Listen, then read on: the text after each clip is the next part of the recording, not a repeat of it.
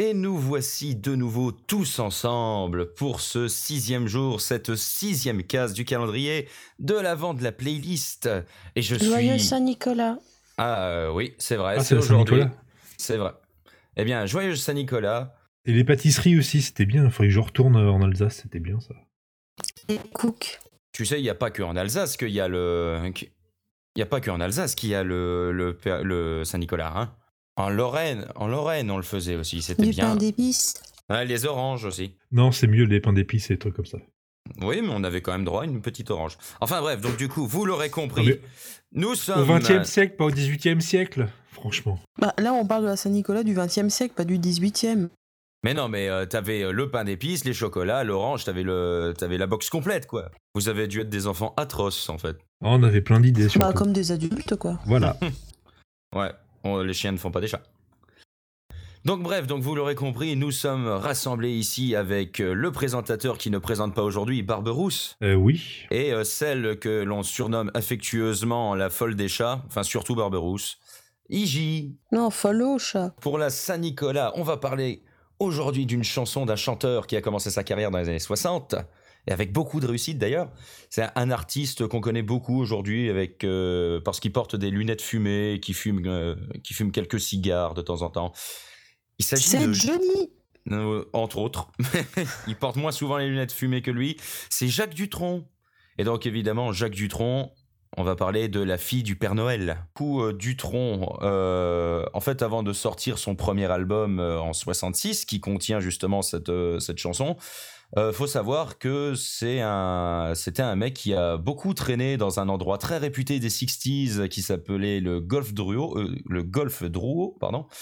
C'était un, lieu de Paris où euh, beaucoup de jeunes se sont retrouvés pour discuter d'une passion qui les rassemblait à cette époque et qui était pas très qui était pas très acceptée à l'époque, même plutôt réputée dans les 50s plutôt que les 60s.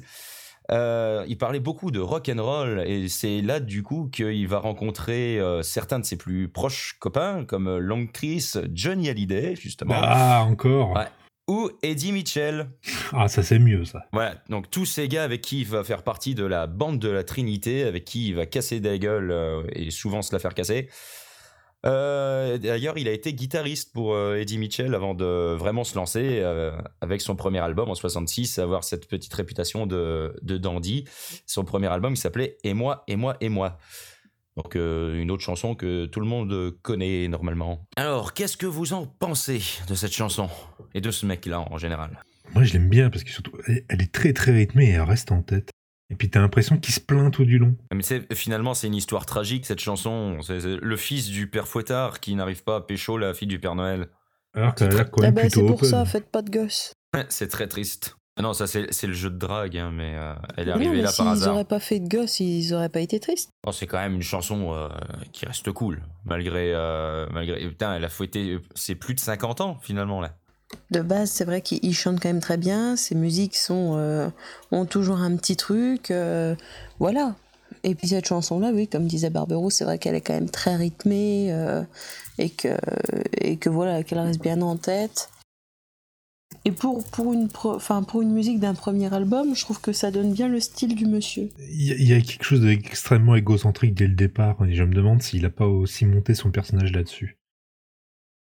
Son personnage de, de dandy un peu loser. De dandy un peu loser, et moi, et moi, et moi. euh, le, le- dandy rocker. en fait. Voilà. C'est pour ça qu'il passait bien mieux auprès de certains euh, pères et mères de famille qu'un Johnny ou un Eddie à l'époque. Il a toujours été plus discret. Enfin bon, euh, il a quand même pas mal défrayé la chronique pour son- euh, sa petite euh, histoire d'amour avec euh, Françoise Hardy. Oui, mais bon, petite, c'est pas non plus ce que je dirais. Oui, c'est un euphémisme. Alors qu'est-ce qui s'est passé avec Françoise Hardy? Il l'a piqué à qui?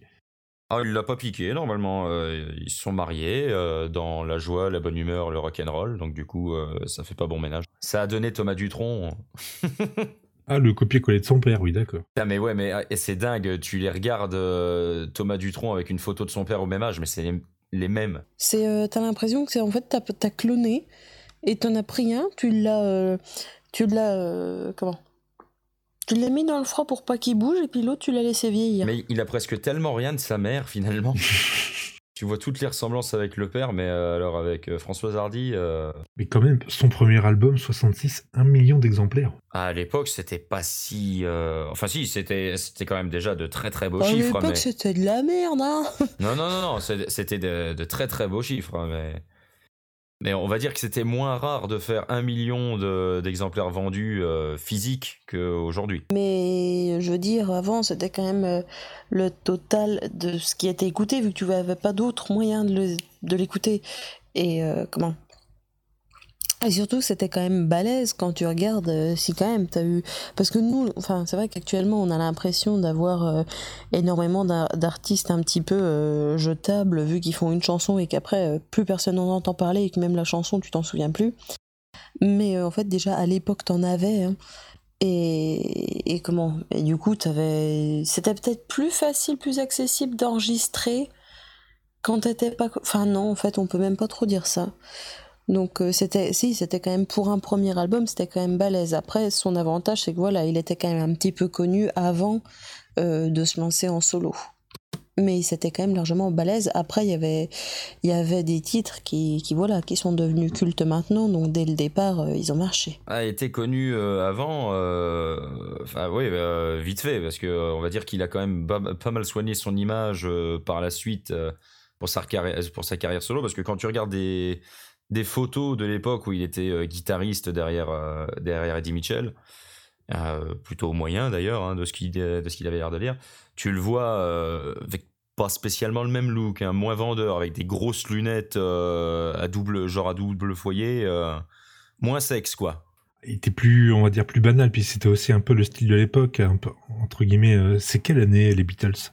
Oh, c'est le début des années 60, les les Beatles. Ça doit être, 66, euh, il avait un peu une espèce de coupe au bol, la coupe bien 60. propre, le costume Ah non, et non. tout. euh. Non, non, les premiers albums des Beatles, ils doivent dater de 61 ou 62. Oui, mais les premiers sont pas envolés. Ah, euh, alors, euh, pour te dire à quel album ça a vraiment commencé à être euh, foufou, euh, là, je saurais pas te dire. Je connais moins les Beatles que Musica. Musica? Peux revenir, s'il te plaît? Invoque-la. Mais je pense qu'il y avait quand même ce côté un peu entre les beatniks et les Beatles. Ce, ce très peigné, très bi- bien propre. Et il s'est euh, pas mal, euh, même s'il a fait partie du coup de la génération yéyé et, euh, et a été euh, et toujours pote avec euh, certains de, ses, de leurs plus grands noms, euh, et on va dire qu'il a su se démarquer des autres sur, euh, sur ce plan-là, sur, le plan- sur le plan de l'apparence, de, de la façon de présenter les chansons, d'écrire. euh.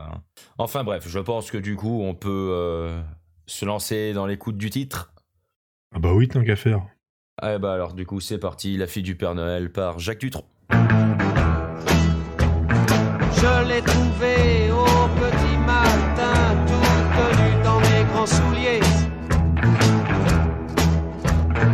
Placée devant la cheminée, pas besoin de vous faire un dessin.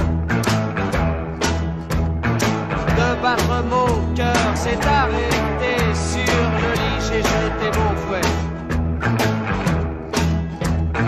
Tout contre elle, je me suis penché et sa beauté m'a rendu muet.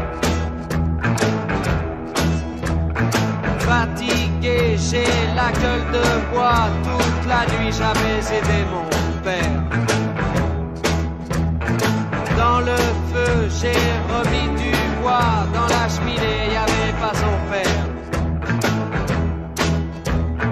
J'étais la fille du Père Noël, j'étais le fils du Père Fouettard.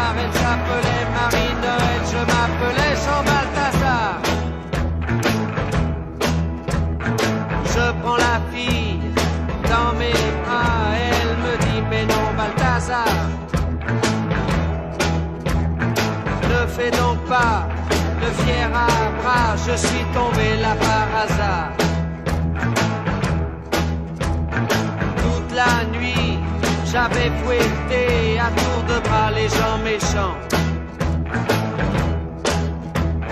Toute la nuit, elle avait donné des cadeaux à tous les enfants.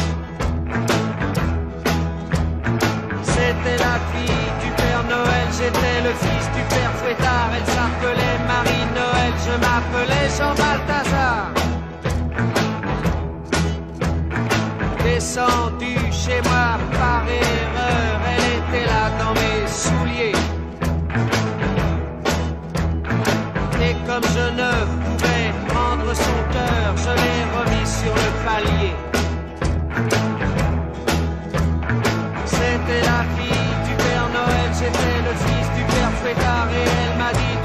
Laisser le bye bye. oh